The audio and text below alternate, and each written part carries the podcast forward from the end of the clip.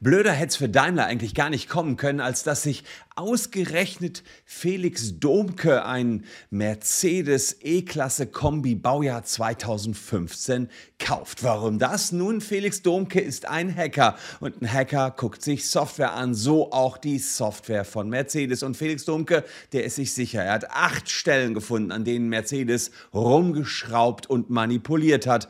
Wozu das führt und was ihr tun könnt, wenn ihr so einen manipulierten Mercedes habt, sage ich euch in diesem Video.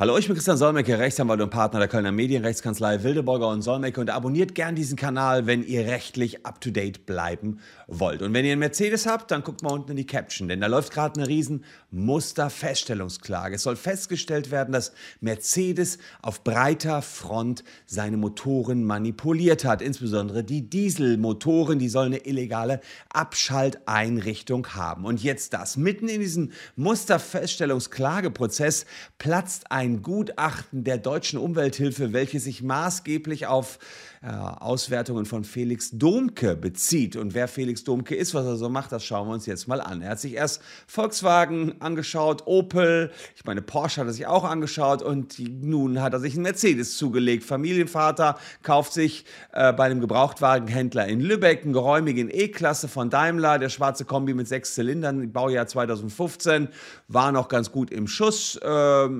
25.000 Euro und Domke, naja, der ist der Autoindustrie ziemlich bekannt. Er manipuliert mal so ein bisschen an der Software und legt 10.000 Kilometer mit dem Auto zurück. Er vergleicht auch die ursprüngliche Software mit einem Update, was nachher ausgespielt worden ist. Hat also alle Zeit der Welt und präsentiert jetzt in einem ziemlich dicken Gutachten seine Analysen. Worum geht's? Nun, es geht wie immer im Dieselskandal darum, dass die Abgaswerte in den Dieselautos bestimmte Normen nicht übersteigen dürfen.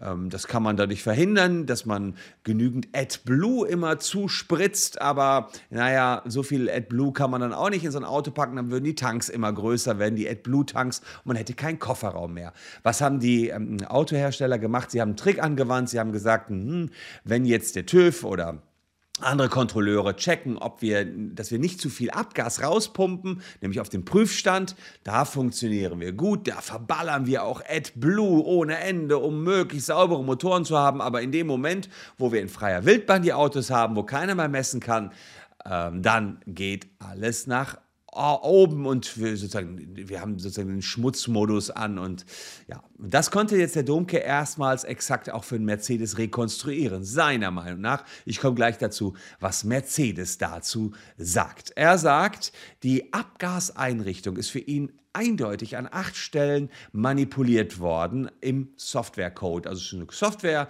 die eben diese Abschalteinrichtung steuert ähm, und die Abgasreinigung auch steuert. Und äh, er sagt jetzt, was genau passiert ist. Also er hat äh, gesagt, sein Auto hat er fast durchgängig im Schmutzmodus gefahren. Es fiel schwer, den Wagen überhaupt im sauberen Modus zu fahren. Die Stickoxidemissionen auf der Straße lagen bis zu 500 Prozent über dem gesetzlich festgeschriebenen Grenzwert. Das sagt die Studie der Deutschen Umwelthilfe, die sich auf Felix Domke stützt. Und ach ja, bevor ich es vergesse, Musterfeststellungsklage habe ich gerade schon gesagt, hier könnt ihr euch anschließen. Hier unten habe ich das nochmal ganz genau äh, beschrieben, ganz easy sich da äh, entsprechend anzuschließen. Das ist wirklich mit wenigen Klicks gemacht und hier seht ihr auch, welche Mercedes-Modelle betroffen sind. So, jetzt ist es so, dass äh, der Katalysator AdBlue braucht und ähm, dieses AdBlue macht die Stickoxide in den Abgasen unschädlich. Und das Mittel muss eben eingespritzt werden, Kofferraum zu groß, klaro.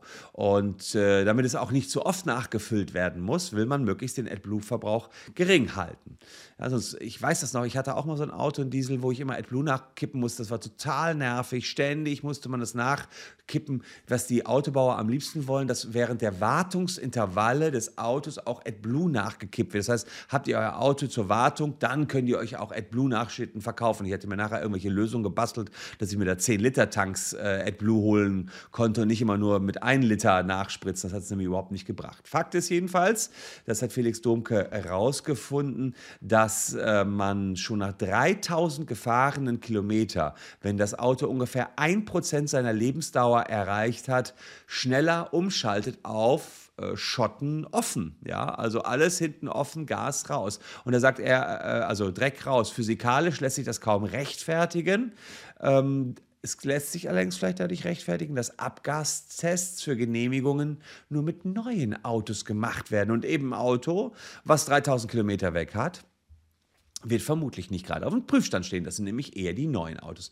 Eine weitere Abschalteinrichtung bewirkt, dass die Ab das Abgasreinigungssystem beim Motorstart nur in einem Temperatursystem äh, zwischen 19 und 35 Grad Celsius richtig läuft. Also kurz nach Start funktioniert das immer richtig, weil da werden die Tests gemacht, Motor wird angemacht, wird getestet. Das hat er in der Software entdeckt. Es funktioniert so lange, wie der Motor den Wert von 86 Grad Celsius nicht übersteigt. Ist also alles warm gelaufen, man hat den Testbetrieb verlassen, ist auf der Straße, zack, wieder alles offen.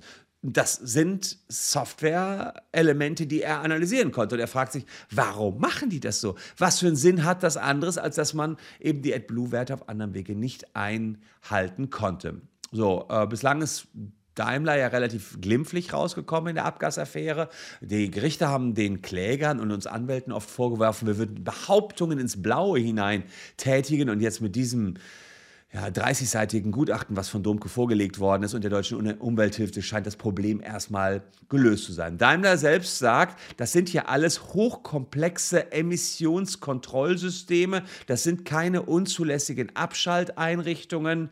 Äh, Domke hält dagegen, sagt, ich habe acht Abschalteinrichtungen identifiziert, die haben keinen anderen Sinn, als irgendwelche Prüfer zu täuschen. Für den Autobauer Daimler könnte es jetzt teuer werden, denn das Kraftfahrtbundesamt hat 34 Mercedes-Modelle, auch das vom Domke zurückgerufen, wegen unzulässiger Abschalteinrichtungen. Mehrere 10.000 Leute klagen jetzt schon auf Schadenersatz und die Musterfeststellungsklage, die hängt auch gerade an. Und das äh, seht ihr hier unten in der Caption.